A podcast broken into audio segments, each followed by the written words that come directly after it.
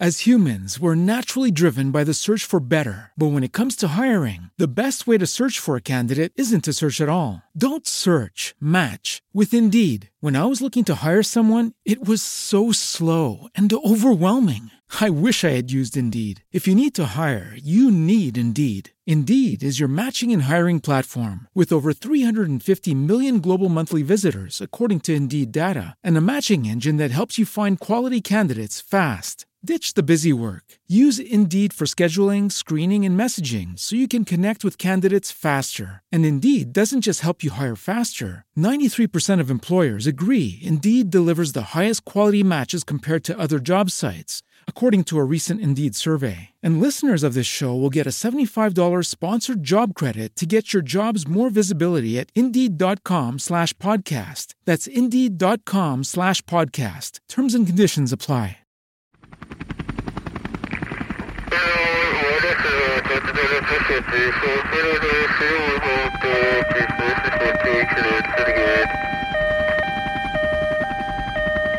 Lapayolaradio.com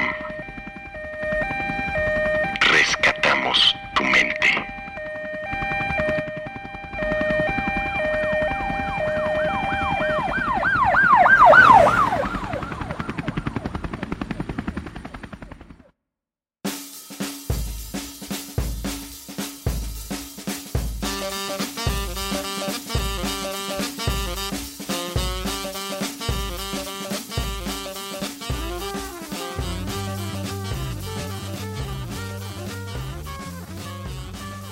Bienvenidos a Fotomenudencias, el programa en el que hablamos de diversos temas de la fotografía que nos interesan, tanto a los que estamos aprendiendo como a los que ya tienen conocimiento. Con nosotros está el maestro Mauricio Zavala, como en cada programa, riéndose porque siempre inicio con mucha seriedad. Exacto, güey, ¿no? O sea, hay que iniciar con más ánimo, güey. Ya es la primavera. Eso no es falta Ya- de ánimo, es seriedad. Tenemos sol, güey. Con este ¿no? calor nadie tiene animosidad. no sé, sol, güey, ¿no? animosidad es otra cosa, por cierto. Bienvenidos, queridos amigos, a este su programa Fotomenudencias, el programa de la fotografía en México y que nos patrocina la escuela 360 grados y la Payola Radio. Aquí estamos, bienvenidos. Eh, no, más que patrocinarnos nos prestan las instalaciones. Muy bien, aquí estamos. ¿Qué onda? ¿De qué vamos a hablar hoy, Arturo? Del blanco y negro, Mauricio. Del blanco y negro. ¿Por qué el blanco y negro? Eh, recientemente he estado haciendo muchas fotografías en blanco y negro, porque desde mi perspectiva tienen una temática particular. Pero entonces surgió eh, entre nosotros esta conversación de por qué hacer fotografía en blanco y negro. ¿Cuál es la diferencia estética en cuanto al lenguaje fotográfico entre la fotografía en blanco y negro y la, fotogra- la fotografía a color? Y eso, por supuesto, que presenta una serie de, de- de decisiones y de dilemas, ¿no? Eh, desde cuándo decides cómo hacer la fotografía, es decir, en blanco y negro o a color, en qué momento tomas esa decisión, hasta cómo la interpretas, que no la editas, la interpretas, ¿no? O sea, hasta el momento en que la interpretas.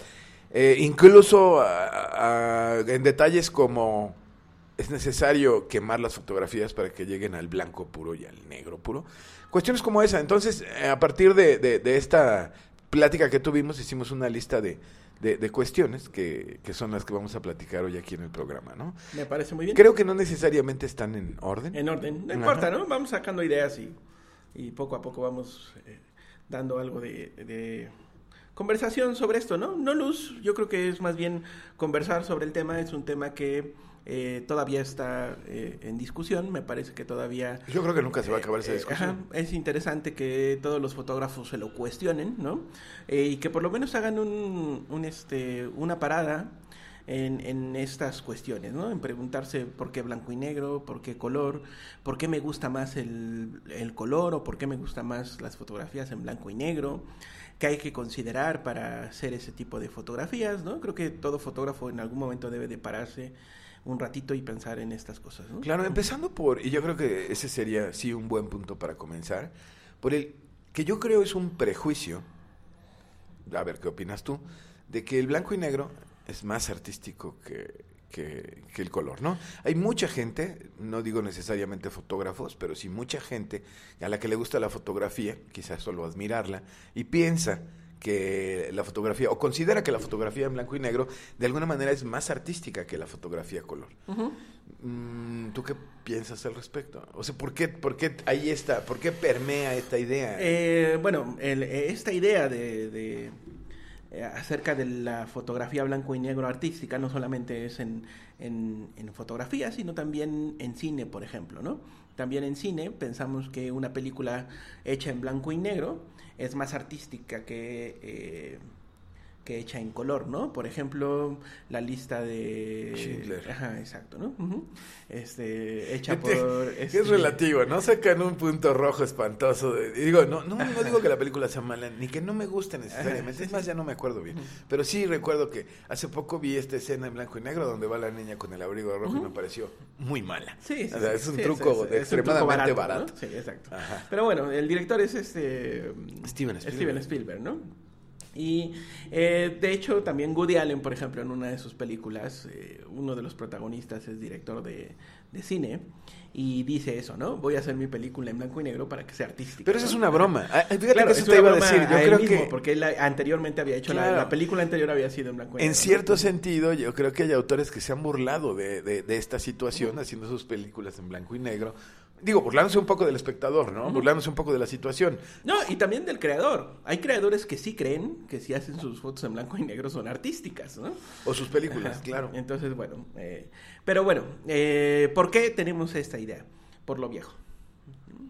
Eh, estamos en la época en la cual la juventud eh, está privilegiando el regreso a, ¿no? Eh, en otro programa hablábamos, por ejemplo, de los vinilos, ¿no? Del- De la música en vinilos, ¿no? El regreso a la música en El vinilos. regreso de las cámaras de rollito. El regreso de las viene, cámaras ¿no? de rollito, avecina, ¿no? Ajá, Evidentemente. exacto, ¿no? Y entonces tenemos una idea de que lo viejo es mejor, ¿no? Eh, entonces por eso es que pensamos que eh, este tipo de objetos, blanco y negro, eh, son artísticos, ¿no? También tiene que ver mucho con la forma en la cual el arte se está presentando hoy en día. Tenemos, por ejemplo, aquí en esta colonia un, un museo que se llama el Museo del Objeto, ¿no? Donde se presentan objetos pasados eh, en una museografía y la gente considera que eso es arte. ¿no? Yo creo que ellos, ellos no, los del Museo del, del Objeto no, sino más bien la gente que va a visitarlo No por, los curadores. por estar en un museo, ¿no? Por Ah. estar en un museo, creen que es arte, ¿no? Entonces, este, los- eso está pasando con la fotografía blanco y negro, ¿no? Creemos que eh, algo que, este, Que es viejo es mejor. que es viejo es mejor y eh, es arte, ¿no? Entonces tenemos esta idea. También debemos de incluir eh, que eh, a la invención de la fotografía, por ahí de 1839, las fotografías eran blanco y negro. Tal vez no blanco y negro, porque no había materiales blanco y negro, ¿no? Es decir, no había material blanco, blanco, blanco, ¿no? Sí, claro. Sino monocromo, ¿no? Pero tenemos esa idea del, del blanco y negro, ¿no? O del monocromático, ¿no? Entonces, eh, durante muchos años esa fue la idea, eh, la, perdón, la imagen que prevaleció, la imagen monocroma, ¿no? La imagen blanco y negro. Hasta los años 50, cuando llega el color, es cuando eh, tenemos este cambio, ¿no? Pero antes de eso, eh, todas las fotos se hacían en blanco y negro. Y por supuesto, los artistas fotógrafos pues, hacían sus fotos en blanco y negro, porque eso era lo que había. No es que eh, quisieran hacerlo de esa forma, sino eso es lo que había. ¿no? Probablemente deseaban el color, pero no lo tenían a la mano. Así es, ¿no? Y eh, pues durante muchos, muchos años, como 100 años, estuvimos trabajando con blanco y negro, ¿no? Entonces tenemos la idea de que eh, todas estas fotografías bellas que nos han llegado a nuestros días, porque pues lo que nos ha llegado a nuestros días es lo que hicieron los artistas y, y imágenes como Cartier-Bresson, como este eh, Egle, no, como este, se me fue el nombre. Ah, Bueno, ahorita te digo, ¿no? Como Kertés, como Álvarez Bravo, ¿no? Todos ellos hicieron sus fotos en blanco y negro, ¿no? Y este este blanco y negro es el que ha prevalecido, el de estos autores, porque las imágenes hechas en blanco y negro que hacían las familias, pues están, pero guardadas en las maletas, ¿no? Es decir, no son fotografías que se distribuyan y que se vean a través de los medios que hoy tenemos disponibles, que es el Internet, ¿no? Todo lo que vemos de fotografía blanco y negro es de los grandes fotógrafos, ¿no? Entonces, eh, tenemos idea de que esas fotos son buenas, sí, son buenas, pero se hicieron miles y miles de fotos más que no son buenas, ¿no? Y solamente vemos muy poquito, ¿no? El otro día platicando con uno de los alumnos le- eh, me decía que las fotos de Cartier-Bresson eran muy buenas, ¿no?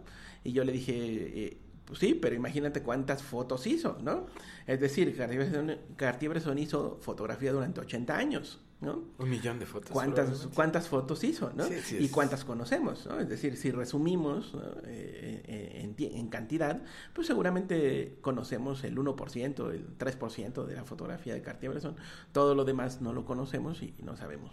Y no es necesariamente bueno. ¿eh? Por supuesto No, que ya sí, pasó una criba. Así es, la, la- la obra que conocemos, ¿no? Así es, ¿no? Entonces O tenemos varias. Esta, tenemos esta idea de este de que las, las, las fotografías viejas son eh, arte y que son mejores, ¿no? Por ser blanco y negro, ¿no? Esa idea ha prevalecido durante mucho tiempo. También debemos de incluir dentro de esta creencia eh, la fotografía verdad, ¿no? Es decir, la fotografía eh, que nos decía que algo había sido cierto, ¿no? Durante muchos años vivimos con esa idea de que las fotografías decían la verdad, ¿no? Y esas fotografías que decían la verdad eran en blanco y negro, ¿no? Claro. Eh, eso, eso le da un, un poder de veracidad a esa imagen y por tanto también un poder de art- artístico, ¿no? Y que tiene que ver con artístico. esta otra creencia también absurda de que las fotografías en blanco y negro, estas fotografías viejas, eran, eran eh, menos editadas, es decir, menos manipuladas, ¿no? Eh, que las fotografías prácticamente como habían salido de la cámara, habían pasado por el revelado y así eran. Es mentira. Totalmente, Sabemos sí. perfectamente bien que incluso hay varias interpretaciones de una sola fotografía en blanco y negro, por Claro. así decirlo, y que además las trabajaban para darles de hecho, los tonos que sí, querían pero de hecho esas interpretaciones, o sea, las cuales mencionas, eran únicas, ¿no? Es decir, sí eran obras únicas porque... eh, No podían hacer otra igual, exactamente. Exactamente Cuando se trataba de revelado. Exacto, ¿no? De impresión, ¿no? A la hora de impresión. A la Ah, hora que es de- correcto, perdón. De ampliación. De impresión, ajá. Este, sí, no podíamos hacer una igual porque teníamos que pasar por muchos procesos eh, a la hora de, de esta ampliación, ¿no? Que era tapar el- la luz, mover la luz y demás, ¿no? Que generaban obras diferentes cada vez que se imprimía, ¿no? De hecho, lo- los buenos impresores eran aquellos que lograban que tener una cierta consistencia entre foto y foto, ¿no? Es decir, que casi fueran iguales, ¿no? Sí, sí había, ¿no? Sí había quienes podían lograr eso, ¿no? Pero regularmente un, un fotógrafo promedio, digamos, era muy complicado tener otra copia igual, exactamente igual, ¿no? Claro. Entonces, bueno, todo esto rodea esta idea de que la fotografía blanco y negro es, me- es mejor y que es artística. Eh, pero la realidad es que no, ¿no? Eh, por ser una fotografía blanco y negro, no es arte, ¿no? Tiene que cumplir con muchas otras condiciones, igual que cualquier arte, para generar una obra artística, ¿no? No solamente por convertirlas a blanco y negro, son arte, ¿no? Por supuesto. Y mencionaste una cuestión que me gustaría que tocaras más a fondo, que incluso se mencionó cuando tuvimos la- el taller de fotografía en blanco y negro, de retrato, no, fotografía en blanco y negro. No es lo mismo blanco y negro que monocromo, ¿verdad?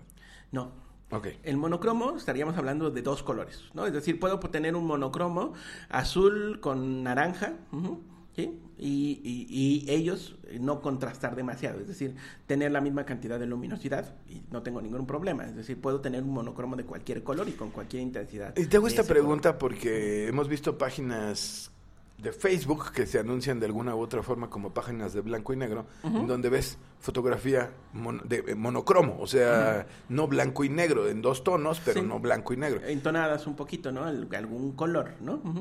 Eh, de, de hecho, la- las cámaras, algunas cámaras dicen monocromo en lugar de decir blanco y negro, ¿no? Cuando uno busca cómo ver tu imagen en blanco y negro dentro de tu cámara, hay algunas que dicen monocromo, ¿no? Lo correcto debería ser blanco y negro, ¿no? Porque sí, hoy en día sí podemos tener el blanco y negro y sí tenemos una, ¿no? Ahora no sé si blanco y negro sea también un nombre correcto. Ese es el que usamos durante muchos años, pero no estamos considerando los grises, que hoy en día son mucho más importantes que cuando teníamos rollito. Sería ¿no? más correcto decir blanco al negro, del blanco, del al, blanco negro. al negro, exacto, del blanco a negro, ¿no? Para incluir todos los grises, sí, eso sería algo correcto, ¿no? Pero bueno, usamos blanco y negro para referirnos a que tenemos blanco, a que tenemos negro y tenemos una cantidad de grises intermedios. ¿no? Sí, por supuesto. Por supuesto, muy bien. Entonces, eh, de ahí nuestra primera cuestión de por qué el blanco y negro eh, se considera más artístico. Eh, ¿Por qué? eh, ¿Tú qué opinas? ¿Cuáles son los temas? Si es que los hay en realidad. ¿Por qué tomas la decisión de tomar una foto en blanco y negro y no tomarla en color? ¿Y en qué momento tomas esta decisión? Perdón, voy a complementar mi pregunta con una cuestión. Ah, ah, últimamente pareciera como que la, la fotografía de calle está muy de moda. Y la fotografía de calle en redes sociales, en medios sociales, tiende a privilegiar el blanco y negro. En la calle hay muchos colores y, y hay fotografías a color de calle bellísimas, ¿no? Bueno, lo que se puede considerar como foto de calle, que es tan amplio. Pero, este, pero sí tienden a, a privilegiar el, el blanco y negro. Es que hay ciertos temas entonces que se prestan o simplemente son convenciones que a veces ni siquiera Sí. tienen que ser explícitas. ¿no? Yo creo que sí hay ciertos temas que, que se prestan para hacer un blanco y negro. Sin embargo, creo que un blanco y negro lo podemos hacer casi de cualquier imagen, ¿no? Eh, ¿Cuáles serían estas imágenes que se prestan? Pues las imágenes que de entrada son monocromáticas, ¿no? Es decir, eh, una, una tarde azulosa, ¿no? una, una tarde azulosa en el mar, pues se va a hacer monocroma, ¿no? Sí, sí me estoy explicando, una tarde que no tiene Va a haber azul y- que no tiene sol radiante, ¿no? Ajá. Ajá, sino que tenemos azul, azul del cielo, azul del mar, ¿no? Y a lo mejor una, una este, vela por ahí, ¿no? Un, barquito de vela por ahí, ¿no? Que nos dé algo de contraste y un poquito de la playa, ¿no? Es- Esa imagen es de entrada monocroma, ¿no? Es decir, no tiene muchos colores, ¿no? Eh, tiene dos o tres colores y ya. Ese tipo de imágenes, pues inmediatamente uno diría, esto va a funcionar mejor en blanco y negro, porque carece de un color representativo eh, visible, digamos, ¿no? Entonces, pues funcionará muy bien en blanco y negro, ¿no? Todas aquellas imágenes de que de entrada son monocromas, ¿no? Imagínate tú un, un este, una... mm, em, eh, ¿Cómo se le llama la cascarita de los árboles? Este, Este, la... Ay. la corteza de La los corteza. árboles, ¿no? Si vas a fotografiar una corteza de los árboles, de entrada es monocroma esa corteza de los árboles, ¿no? Entonces, bueno, pues va a funcionar mejor en blanco y negro que en color. Bueno, ¿no? yo estaba pensando, por ejemplo, si tú te metes a sacar fotos a la calle de Madero, aquí en el centro de la Ciudad de México, hay, hay lapsos de la calle en que las paredes son ne- negras, oscuras, de piedra, y lo que y se hace monocromo en realidad, sí, ¿no? Y exacto. con lo que juegas más bien es con los contrastes que genera Claro. la luz, Así y es. ahí ves la foto en blanco y negro, de, de entrada, ¿no? Quiero decir, la puedes concebir con mucha facilidad en blanco y negro. Sí, que, que- que eso, es, eso es algo, eso que tú estás mencionando, eso es algo que privilegiaban eh, los fotógrafos hace, no mucho, hace 20 años. Pues, ¿no? Hace 20 años cuando uno estudiaba fotografía, lo que tu maestro te enseñaba era a, a observar la luz, ¿no? A ver eso que acabas tú de mencionar, donde hay ese contraste entre eh, el blanco y el negro a través de la luz que está incidiendo sobre el objeto que vamos a fotografiar. Eso era eh, el tema, ¿no? De hecho, ese era el tema fotográfico de aquel entonces, ¿no? Porque todos hacíamos fotografía blanco y negro, ¿no? Hace 20 años todavía muchos maestros y muchos alumnos, incluido yo, eh, decíamos que el color era este, para aficionados, ¿no? El color no era bueno. La fotografía, la fotografía de calidad se hacía en blanco y negro. Sí, ¿no? de ahí viene justamente Exacto, todo esto. ¿no? Entonces teníamos que eh, aprender a eso, a observar eso que tú acabas de mencionar, ¿no? Cómo es que la luz ilumina y genera contrastes en un espacio dado, ¿no? Y este, mm, pero entonces el, eh, el, el observar este tipo de cosas, ¿no? Monocromas, inmediatamente nos llevaría a pensar, o, o me lleva a pensar que esa fotografía puede servir en blanco y negro más que en color, ¿no? ¿Cuándo funcionará el color? Pues cuando tenemos el color y el color me está dando más información acerca de lo que estoy viendo, ¿no? Eh, eh, el blanco y negro carece de esa información, ¿no? De la información que tiene que ver con el color. El color me da una cierta información que tiene que ver con la forma en la cual hemos crecido como humanidad, ¿no? Somos depredadores, eh, al mismo tiempo somos eh, depredados por otros animales, y la información de color es importante para nosotros, ¿no? Es decir, si vemos un rojo, inmediatamente tenemos, o dos cosas, la alerta de peligro, peligro, peligro, sangre, sangre, sangre, o pasión, ¿no? Que hoy en día, en, en nuestra época moderna, hemos convertido el rojo en, en este tipo de amor, pasión, 14 de febrero, ¿no? Y esas pendejadas, ¿no? Es que yo pensé más bien en menstruación. y- Señor, nos van a censurar el programa. Bueno, Ah, eso es, perdón, no, no, no. Bueno, y por ejemplo el verde, pues nos da información acerca de la naturaleza, ¿no? Es decir, ves un verde y inmediatamente te lleva a árboles, a este, plantitas y todo este tipo de cosas, ¿no? Entonces el color te da cierta información acerca de lo que estás viendo. El blanco y negro carece de esa información, ¿no?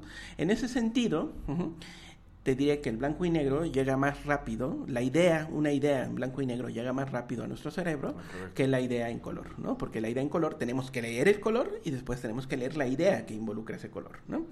Entonces, eh, el- las fotografías en color necesitamos una doble lectura. Primero la lectura del color y luego la lectura de qué idea tiene esa imagen, ¿no? La de blanco y negro es más directa. Entonces, eh, yo creo que esa es la gran diferencia entre una y otra, ¿no? En- entre la fotografía de color y la de blanco y negro. ¿Cuándo decidir hacer esa fotografía? Eh, eso lo platiqué con unos compañeros fotógrafos hace algunos años, cuando empezábamos a usar ya conscientemente el- la fotografía en color, y, este, y llegamos a la conclusión de que es al momento de hacer la foto. ¿no? Al momento de que estoy haciendo la foto es cuando decido si mi fotografía será en color o en blanco y negro. Ujú. No al momento de edición, sino cuando estoy haciendo la foto. ¿Por qué? Porque voy a buscar eso. En el blanco y negro voy a estar buscando texturas, contrastes, eso que tú mencionabas, ¿no? Como dibuja la luz sobre cierta textura, para generar estos contrastes, para generar esta cantidad de grises eh, que tenemos entre el blanco y el negro. Cuando estoy eh, haciendo fotografía en color, lo que tengo que buscar es cómo ese color me está generando un lenguaje en la fotografía. Y eh, varios autores sugieren, por ejemplo, cuando estás haciendo fotografía en color, eh, ver el color como bloques como bloques de color. Para que puedas ver cómo puede combinar un color con otro. Para ver cómo combina el, rojo del sol con el azul del fondo, ¿no? Y decidir qué tanto rojo y qué tanto azul quiero, ¿no? Y jugar con bloques de color más que con eh, texturas y con contrastes y todo eso, ¿no? Sí, interesante. Entonces, en ese momento es cuando decidimos cómo va a ser mi foto, si en color o blanco y negro, lo decidimos al momento de hacer la foto, ¿no? Muy bien, decías, hablabas de esta cuestión de la fotografía verdad, ¿no? Y sin embargo, yo lo leí por ahí, pero pues parece muy obvio, si hay una fotografía que no está ligada a la realidad de manera inmediata, es la fotografía en blanco y negro. Digo, más allá de que la fotografía no se liga a la realidad de manera directa. Eh, la fotografía en blanco y negro ni siquiera se, acerca a representar la realidad del mundo que uno percibe a color, ¿no? Te comentaba que, le- escuché o leí una frase de alguien que hace fotografía en blanco y negro y dijo que lo que más le gustaba de la fotografía en blanco y negro es que justamente le permitía eh, eh, alejarse aún más de la realidad, ¿no? Y, y creo que es muy válido y muy interesante esta, esta interpretación. Quiero decir que el negro y blanco se permite, el blanco y negro se permita aún irse más lejos de la realidad que la fotografía de color. Eso es- se me hace muy interesante. Y, y en ese caso también, eh, eh, en esto que nos comentas, está metido esta parte del artista, ¿no? Es decir, ¿cuál es el trabajo del artista? Ujú. Alejarse lo más posible de la realidad, ¿no? Porque la realidad es, es lo común, ¿no? Entonces, si me alejo de la realidad, estoy creando algo diferente a esa realidad que estamos viendo. Es uno de los trabajos principales de cualquier artista, ¿no? Alejarse de la realidad. Entonces, eh, el blanco y negro nos permite eso, ¿no? Alejarnos un poquito de la realidad, ¿no? Pero dentro de la historia de la fotografía hemos encontrado, por ejemplo, al señor Cartier-Bresson diciendo eh, a mí no me gusta el color porque eh, no me permite contar las cosas de forma verídica, ¿no? De- de- con verdad. Es decir, eh, él consideraba que el color, al contrario, ¿no? Era, era menos verdad que el blanco y negro, ¿no? Y muchos fotógrafos consideraban eso, ¿no? Este, pero sí tienes razón, te aleja de la realidad, ¿no? Y es uno de los trabajos del artista, ¿no? Entonces, por eso también en la fotografía blanco y negro está un poquito, digamos, más cercana al artista, ¿no? Ujú. Ok. Aunque tenemos fotógrafos en color que son realmente maravillosos. Ah, no, claro. O sea, es decir, no, no es que eliminemos a los de color, ¿no? No, para nada, no, eh, eliminarlos. De hecho, el tema es en blanco y negro, insisto, porque hay una serie de fotografías que están apareciendo, que estamos, que hemos estado haciendo y que tienen que ver con esta temática de calle y de contrastes. Que creo que se prestan para el De- blanco de y hecho, negro. si- si tú pero no- no, pero renunciar al color sería, bueno, Sí. para mi para mi punto de vista, renunciar al color porque es menos artístico es, es absurdo. Yo podría hacer puras fotografías en blanco y negro, pero las fotografías a color, hay fotografías maravillosas que sin el color perderían por completo su lo que las hace este Pero la- las que funcionan, las fotografías en color que funcionan, son aquellas que están generando un contraste de color. es correcto. ¿no? Y ese contraste de color lo aprendimos del contraste del blanco y negro. ¿no? Así es. Eh, tú- Tú mencionabas que antes les enseñaban a ver la luz para tomar fotografías en blanco y negro. Pero tú nos has enseñado a ver la luz, no solo para las fotografías en blanco y negro, para las fotografías de color es lo mismo. Necesitas ver la luz. Si no descubres la luz, no hay contraste. A veces la luz, no- quiero, con esto no quiero decir ver cómo pega el sol o a dónde está la única iluminación de- del encuadre, no, sino a ver la luz en la, en la escena entera, ver cómo está distribuida y en este caso, cómo puede generar contraste entre los colores, ¿no? También. Pero, ok, perfecto. Eh, siguiendo con el blanco y negro, porque vamos a terminar hablando de color. Ajá. Dices que la fotografía en blanco y negro, cuando, cuando la vas a hacer en blanco y negro, lo sabes al momento de tomarla. Ya, ya hablando de, de situaciones prácticas.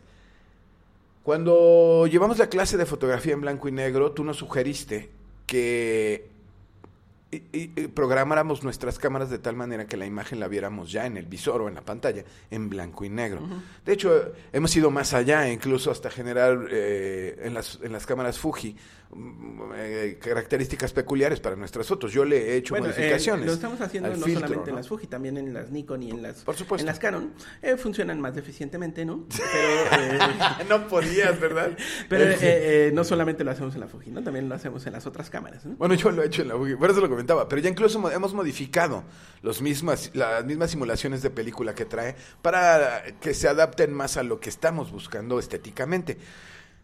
Entonces, si vas a hacer fotografía en blanco y negro, es decir, ayer decías, ¿tú crees que la idea es, te paras, te pones tu chip y dices, hoy voy a hacer fotografía en blanco y negro, pones en tu cámara? Claro, las cámaras son maravillosas ahora y con un solo clic le cambias de blanco y negro a color, ¿verdad? Pero pones ya en tu cámara, eh, la programas para estar viendo las imágenes en blanco y negro y poder generar una mejor imagen en blanco y negro. Sí, eh, lo, que, lo que estamos haciendo hoy en día y lo que les he estado sugiriendo a nuestros alumnos aquí en la escuela es hacer dos cosas. Primero, tomar fotografía en RAW más JPG. claro. ¿no? Eh, si yo tengo los dos archivos, tengo lo más, más posibilidades de trabajar y hoy en día nuestras memorias son más baratas, entonces la, la idea de que pues, me ocupa más espacio creo que ya no, ya no aplica. ¿no? Entonces, ¿por qué no tener los dos archivos? ¿no? Tomar las fotos en, en JPG, más, más bien RAW más JPG. Esto nos permite tener la fotografía en color, el RAW siempre va a ser color, y nuestra fotografía JPG en blanco y negro, ¿no? Entonces, para eso tenemos que poner nuestra cámara en previsualización en blanco y negro, buscar dónde está esta cosa de cambiar mi foto a blanco y negro, ¿no? La visualización. la, vis- la visualización y, y mi JPG en blanco y negro, ¿no? Entonces, al final de que hago la foto, eh, yo tengo las dos posibilidades, aunque ya dije, la decisión se toma a la hora, al momento de hacer la fotografía, ¿no? Es decir, esta foto la hago en blanco y negro o en color. Esto que estoy viendo frente a mí, que estoy viviendo frente a mí, lo hago en color o en blanco y negro, ¿no? Entonces, eh, voy a tener un JPG bueno de entrada, ya en blanco y negro, con la idea que tengo de ese blanco y negro, que puedo después mejorar con el RAW. Sí, ¿no? claro.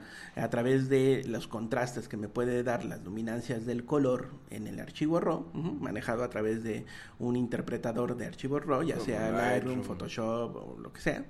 Bueno, Photoshop no tiene, ¿no? Sería el cámara RAW. Eh, Que sí es un plugin del ajá, programa. Exacto, y, o cualquier otra ¿no? que nos permita esto, generar diferentes contrastes ¿no? Y mejorar la imagen. Pero la idea inicial creo que sí tiene que estar plasmada. O puedes utilizar el. JPG si es lo suficientemente. En, sí, muchas ocasiones, respondió a, así es. lo que a en muchas ocasiones ¿no? nuestro JPG será una imagen final. De hecho, cada vez, cada vez más estamos usando JPG es como eh, imagen final. exacto, sí, Sí. Y, ya, y ya usamos menos el, el RAW para editar, ¿no? Eh, las cámaras nos están ya permitiendo hacer ese tipo de cosas. Estamos hablando de una fotografía promedio, ¿no? Por supuesto que si vamos a trabajar, ya lo habíamos mencionado en otro programa, si vamos a trabajar para una compañía de publicidad o Hay para sí. diferentes cosas, siempre hay que tener el RAW que te va a dar mucho más poder de interpretación y en el cual le vas a dedicar dos o tres horas, pero porque te lo están pagando, ¿no? No, no solamente porque estás haciendo foto, porque te gusta hacer la foto, o porque, ¿no? Eh, también, por ejemplo, si te vas a dedicar a eventos, ¿no?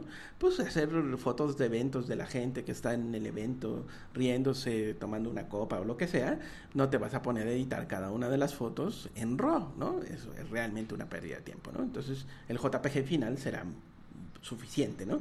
Por supuesto que si estamos pensando en usar el JPG, tenemos que considerar que debemos de tener muy buena composición, nuestra composición debe ser impecable, debemos de tener muy buen control de, de la luz, De la luz. y de la temperatura de color de la- esa luz, ¿no? Sí, por supuesto. Aunque, aunque sea en blanco y negro. Sí. ¿ok?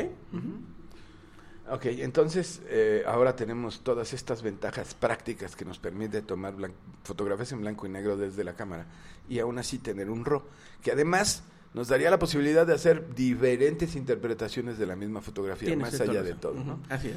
Eh, Sí. Bueno, no sé si esto... Yo creo que esta pregunta se ha ido contestando a través de lo que hemos dicho. Eh, La pregunta era, ¿hay un lenguaje particular del, del blanco y negro? Eh, yo creo que sí, ¿no? Y está dado precisamente por eh, eh, texturas, contrastes, blancos puros, negros puros y la mayor cantidad de grises posibles. Eso está discutible, ¿no? Eh, ¿Por qué yo hablo de la gran cantidad de, eh, la mayor cantidad la de mayor gri- cantidad de grises. grises disponibles entre el blanco y el negro? Eh, porque tenemos una gama tonal, ¿no? Eh, la gama tonal significa cuántos grises tengo yo entre un blanco y un negro.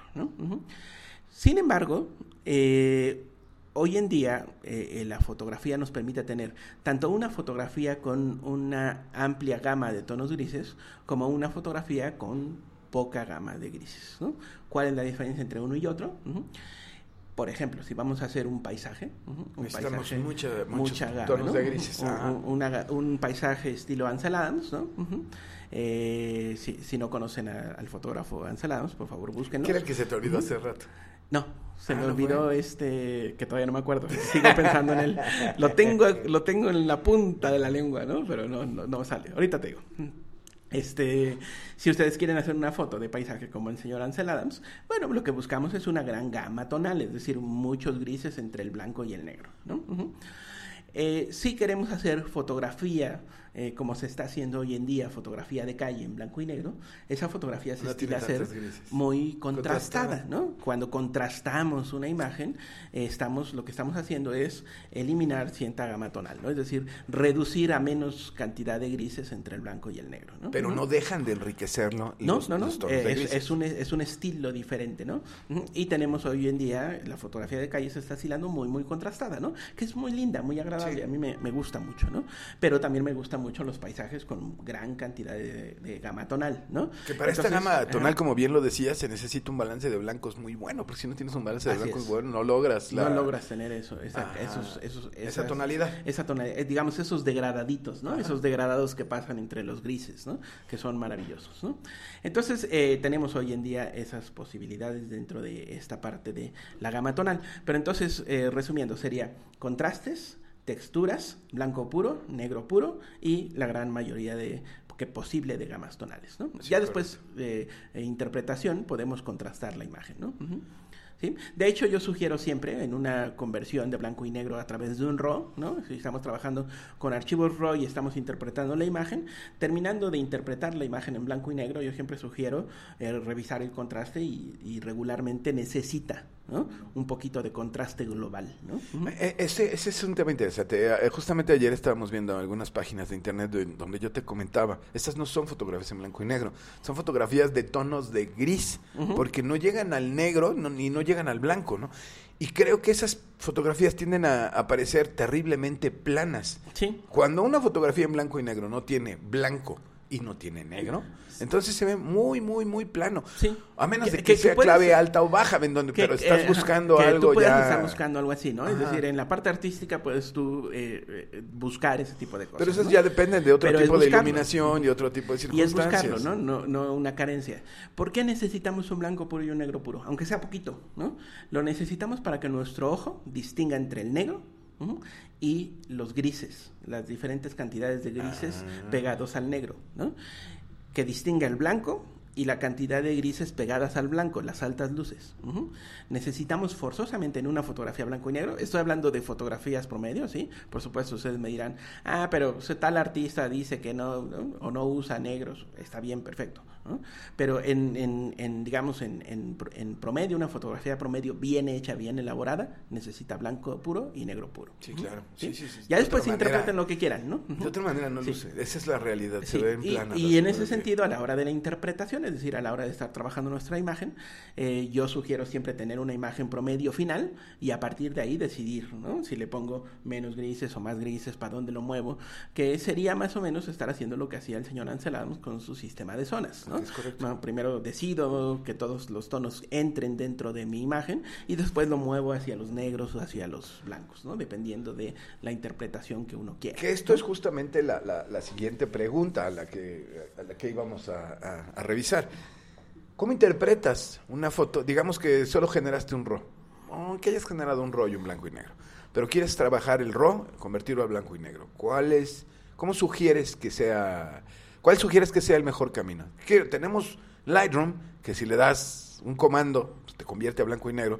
Por- además, esto es curioso, te lo convierte, pero con unos valores preestablecidos de Lightroom, que en la versión anterior se podían quitar muy fácil y ahora no he podido, no he podido quitarle Ah, esa. ¿no? No, no he podido. Ah, ya. ya. no, antes traía una, dentro de las preferencias, traía un recuadro, una de estas checkbox, en donde tú le decías, ah, se lo quitabas, ya no quiero que me lo dé. Ahora no lo he encontrado. Ah, ya. Y entonces cada No, vez no que la convierto, ya me hace, hace un su cierto- propia interpretación. ¿no? Bueno, cuidado con esto, para Sí. los que utilizan Lightroom, hay que revisar que, que a la hora de convertir directamente en blanco y negro, que esto se puede hacer eh, con la tecla V, tan, tan sencillo, ya tiene unos valores, ya baja algunos colores, sube otros, cuidado con eso.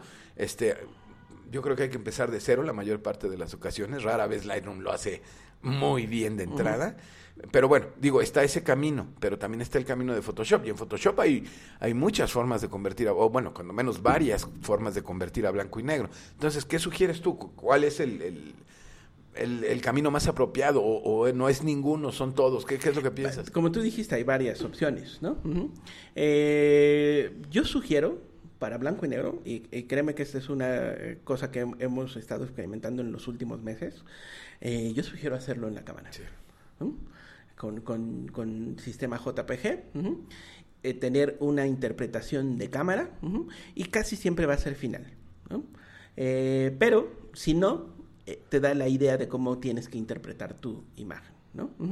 Yo sugiero hacerlo desde cámara, es decir, por supuesto, la cámara tú la controlas, ¿no? Es decir, no hacer lo que mi cámara hace en automático, ¿no? Sino yo decidir a través de los eh, settings que tiene mi cámara si le subo el contraste, si le bajo el contraste, si le pongo más nitidez, si le pongo menos nitidez.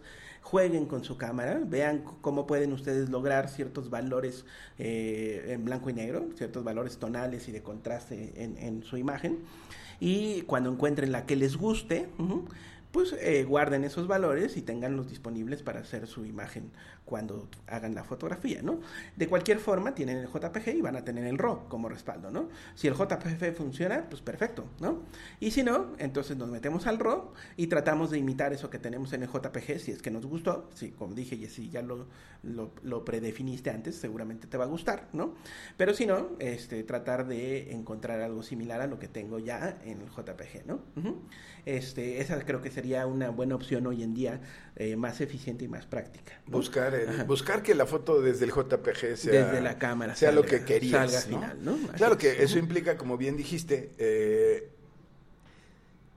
saber manejar la cámara, ¿no? Sí. Eh, no solamente los settings, sino además saber qué diafragma vas a usar, este, qué tan... No es velocidad de obturación, ¿qué es? Tiempo de obturación. Tiempo de obturación vas a utilizar. Es decir, sí necesitas, para generar con los contrastes de, de la fotografía de calle que vemos ahora, sí necesitas tú... Controlar tu Sí, máquina. hacerlo en manual, no hacerlo en, auto- en automático jamás te va a dar Sí, eso, ¿no? Sí, controlar tu máquina y después, este, bueno, ya si, si deciden hacerlo a través de la interpretación de su computadora, entonces sí lo hacemos a través del archivo RAW y lo que manejamos es el contraste a través del color. Lightroom o Photoshop. Eh, Si eres principiante Lightroom, si eres avanzado Photoshop, eso no tiene que ver. ¿Cuál es tu opinión? Eh, No, no creo que tenga mucho que ver. Si dominan Photoshop está bien, pero Lightroom nos da grandes herramientas para esto, ¿no? Este, el, el Lightroom hoy en día nos genera imágenes finales muy, muy buenas, ¿no? Eh, para Photoshop yo les diría que si lo hacen a través de el plugin Camera Raw, ¿no? Este, pues van a encontrar lo mismo que en Lightroom, ¿no? Y eh, si no, pues tendrían que usar algún método de contrastes en blanco y negro, ¿no? Puedes Hay generar una capa en hay blanco y muchos. negro, de hecho. Sí, hay métodos hoy en día generados a través de Photoshop. Recordemos que en Photoshop hay mil caminos para llegar al mismo sitio, ¿no? Eh, eh, es- esa es la belleza, digamos, del programa, ¿no? Que puedes este, utilizar muchos caminos para llegar al mismo sitio. Pero este, yo les diría que de entrada Lightroom eh, genera muy buenos este, contrastes a través del color, ¿no? Es decir, a través de la parte que se llama, cuando convertimos a blanco y negro, en la zona de color tenemos un- una cajita que se llama mezcla de blanco y negro, ¿no? Y esa mezcla de blanco y negro tiene todos los colores, o bueno, los colores este, que se usan en, en, Lightroom para poder contrastar estas imágenes, ¿no? Para jugar con las luminosidades que nos está dando ese gris. Y podemos decidir que algún gris se haga más oscuro o se haga más claro. Por ejemplo, el cielo, ¿no? Si convertimos el blanco y negro, eh, un cielo a blanco y negro, nos dará un gris palidón, ¿no? Pero a través de eh, esta eh, mezcla de blanco y negro podemos decidir que el negro sea más oscuro o que El sea azul. más blanco, ¿no? Perdón, el azul sea más oscuro o más Claro. más claro, ¿no? Eh, al azul ya convertido en, en gris, ¿no? Sí, se enriquece mucho, Y entonces pues, podemos generar contrastes muy interesantes, ¿no? Eh, cuidado porque en algunos tonos de color, sobre todo similares, que están muy cercanos, que son colores este parientes, naranja y rojo, como, digamos. ajá, como naranja y rojo, azul y verde, ¿no? Entre, entre esos dos colores, si generamos mucho contraste entre esos dos colores, contraste de gris, podemos generar por ahí un alito que no, que no es muy bueno. feo.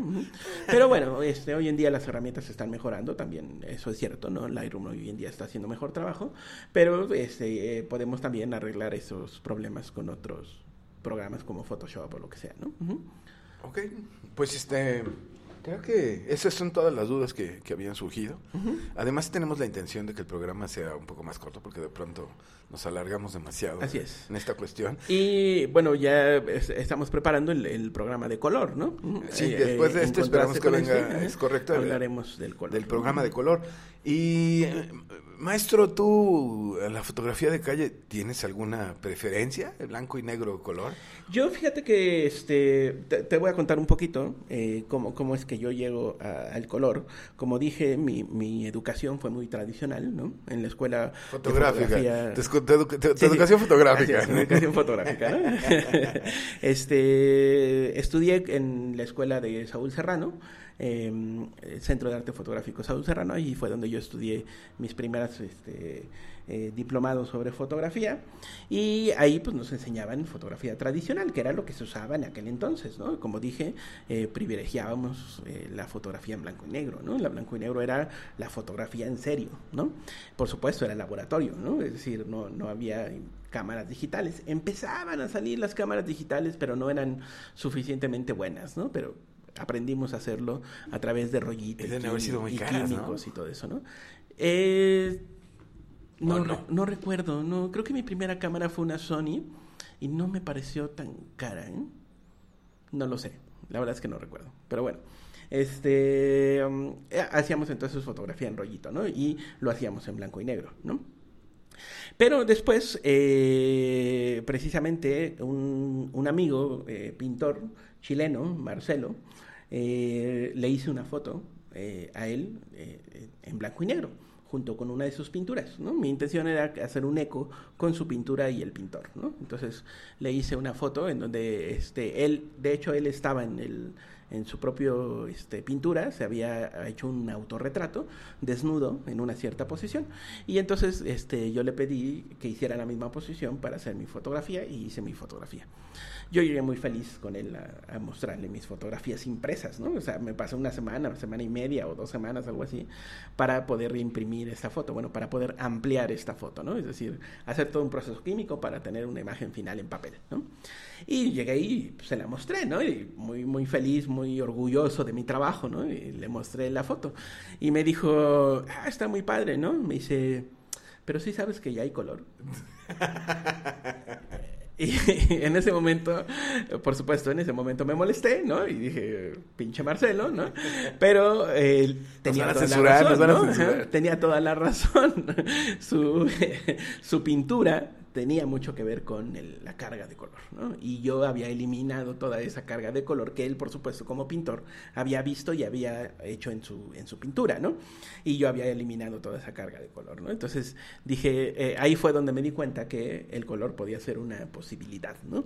Y entonces empecé a trabajar en color, ¿no? Y por supuesto el color me atrapó y dejé de hacer blanco y negro, ¿no? Ok. Eh, Creo que tu respuesta es clara. En realidad, la fotografía de calle te- de- de- siempre estará determinada por la situación. Yo creo que sí, Exacto, ¿no? Eh, tiene que ver mucho con, ¿no? Hoy en día lo que hice fue tener, comprar una cámara, hace un par de años compré una cámara que era especialmente para hacer blanco y negro, que fue la Fuji X100 y que fue la que nos abrió el camino a este tipo de cámaras Fuji. La X100 y la compré para hacer blanco y negro, entonces esa cámara siempre hizo blanco y negro.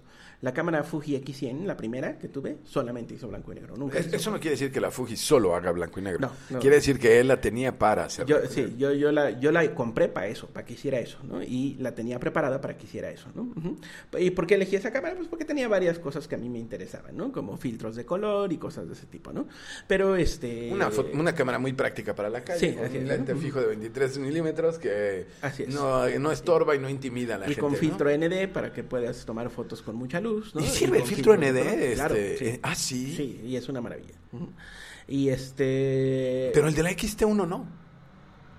¿No trae filtro no, ND? la, la XT1 no tiene filtro ND. ¿Estás seguro? Sí, segurísimo, segurísimo. Bueno, y entonces, este, mm, eh, depende de la situación y de cómo quieres tú ver el mundo, ¿no? O sea, es decir, si yo tenía esa cámara X100 que hacía fotografía blanco y negro, según yo, eh, lo que veía era en blanco y negro. Es decir, si salía a la calle a tomar fotos con eso, lo que buscaba era las cosas que me daban un blanco y negro bueno en la cámara, ¿no? No buscaba el color. O sea, el color nunca lo busqué con esa cámara, ¿no?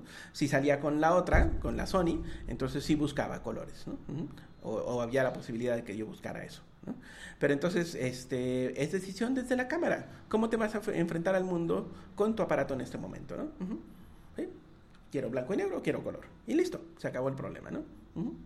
Correcto. Muy bien, maestro. Pues creo que eso es todo y pues para la próxima ocasión será el, el programa justamente de color, ¿no? Muy bien. Donde hablaremos seguramente también de esto tan importante del contraste de color. Así es. Ok. Muy bien, perfecto. Pues bueno, pues vámonos yendo, ¿no? Muchísimas yendo. gracias por escucharnos, ¿no? Eh, gracias a La Payola Radio por Ah. darnos este espacio. Les recomiendo que le eh, den una checada a los otros dos programas que tiene La Payola Radio, que es A Medios Chiles, que se transmite en vivo los días lunes a las 9 de la noche y que después se queda como podcast a través del iTunes y de Spreaker. Tenemos también otro programa el día miércoles que se llama Las Lunas de Júpiter con nuestras queridas amigas de Las Lunas. Ellas eh, se presentan eh, en directo el día miércoles a las ocho y media de la noche y también queda como podcast en iTunes y en Spreaker.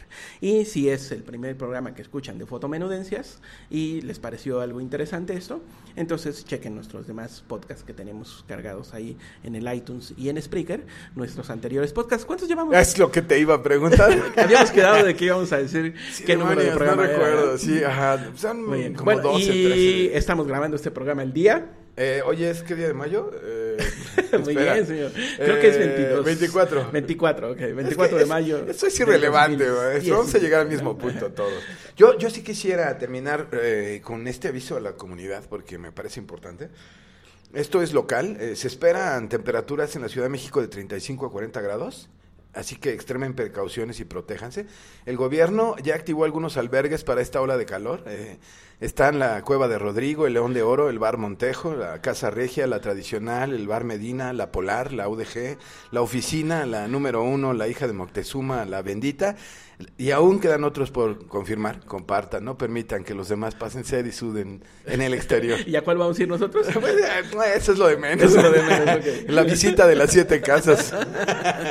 Dale pues, vámonos viendo. Muchísimas gracias queridos amigos. Nos escuchamos pronto. Saludos a Iztapalapa. Hasta luego. Bye.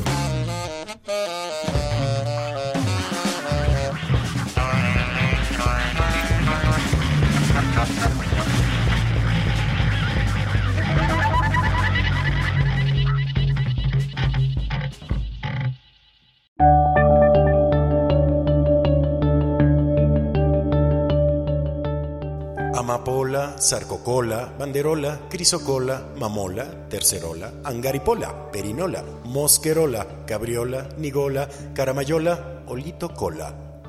Todo cabe en La Payola, lapayolaradio.com.